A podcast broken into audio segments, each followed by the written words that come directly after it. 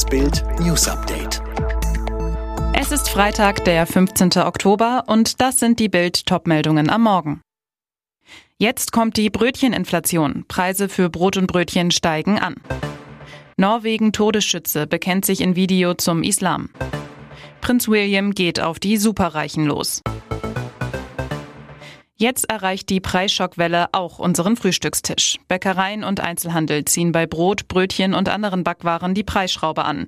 Grund, die Kosten für Getreide hatten sich zuletzt laut Statistischem Bundesamt um satte 34,4 Prozent erhöht.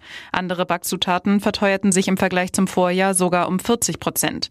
Rosinen, Mandeln und Kürbiskerne kommen aus Übersee. Und die Transportkosten haben sich teilweise verzehnfacht, klagt Johannes Kamm, Chef der Berliner Bäckerinnung.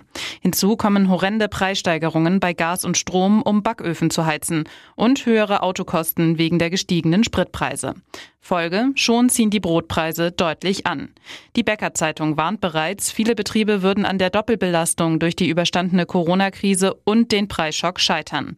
Wenn Betriebe alle Kosten an die Verbraucher weitergeben, müssten Brötchen bald weit über einen Euro kosten. Der Druck auf ungeimpfte wächst und wächst. In Hessen dürfen nun auch sämtliche Einzelhändler bis hin zum Supermarkt selbst entscheiden, ob sie die 3G-Regel oder die 2G-Regel umsetzen. Bislang gab es in Supermärkten keine Zugangsbeschränkungen, um allen Menschen die Möglichkeit der Grundversorgung zu gewähren. In der hessischen Staatskanzlei bestätigte man Bild, dass das 2G-Optionsmodell auch für den Lebensmitteleinzelhandel gelte. Heißt, auch Supermärkte dürfen nun ungeimpfte aussperren und nur noch geimpfte und Genesene Lebensmittel einkaufen lassen. Ungeimpfte müssten im Extremfall schauen, wie sie an Lebensmittel kommen.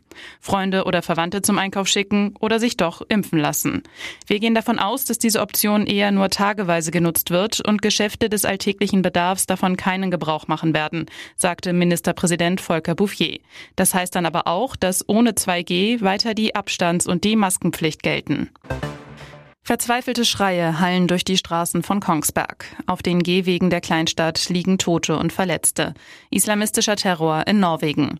Killer Espen Andersen Broughton kam mit Pfeil und Bogen, mordete leise. Die Opferbilanz? Vier Frauen und ein Mann sind tot. Wer ist der Mörder? Broughton stammt aus Dänemark, ist seit 2012 Polizei bekannt, wurde wegen Diebstahl und Drogenkonsum auf Bewährung verurteilt. 2020 drohte er seinem Vater mit Mord. Das Gericht erließ ein Annäherungsverbot. Bereits 2017 war Broughton zum Islam konvertiert. In einem Video sagt er, ich bin ein Bote, komme mit einer Warnung. Der norwegische Geheimdienst meldete ihn an die örtlichen Behörden weiter, aber es geschah nichts.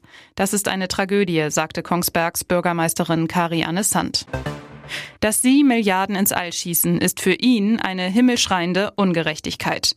Englands Prinz William hat in einem BBC-Interview die Tech-Milliardäre Jeff Bezos und Elon Musk scharf für ihre Investitionen in den Weltraumtourismus kritisiert.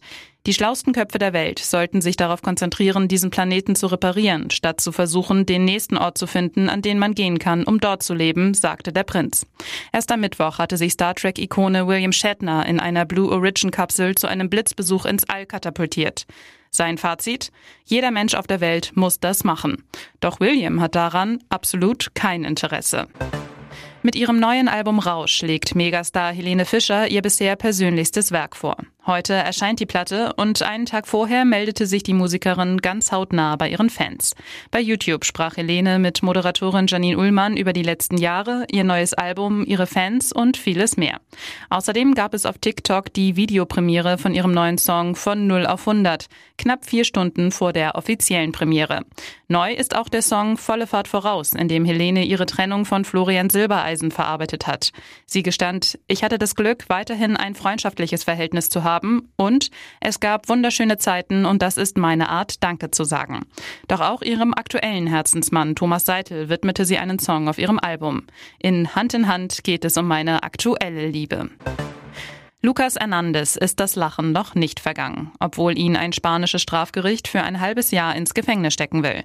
Grund dafür, er habe das 2017 gegen ihn erlassene Näherungsverbot zu seiner damaligen Freundin Amelia nicht eingehalten. Muss er jetzt in den Knast? So ernst wird es für Hernandez wirklich. Luis Salas, Pressechef des Madrider Oberlandesgerichts, sagte zu Bild, es gibt zwei Verurteilungen wegen häuslicher Gewalt und zudem noch eine dritte wegen Urteilsbruchs. Das ist ein sehr gravierendes Delikt. Sie, die Richterin, kann nur die Gesetze anwenden. Hernandez hat laut dem spanischen Anwalt Carlos Barcelo allerdings noch einen rechtlichen Strohhalm, an den er sich klammern kann. Der Strafrechtsexperte? Als sogenannter nicht gewohnheitsmäßiger Täter, also jemand, der nicht öfter als zweimal in kurzer Zeit in derselben Sache straffällig geworden ist, kann er auf Aufhebung der Strafe plädieren. Alle weiteren News und die neuesten Entwicklungen zu den Top-Themen gibt's jetzt und rund um die Uhr online auf Bild.de. Fitbook hat einen neuen Skill, mit dem du in nur 10 Tagen fit wirst. Ganz einfach zu Hause mit nur 10 Minuten täglich. Sage jetzt, Alexa, öffne Fitbook.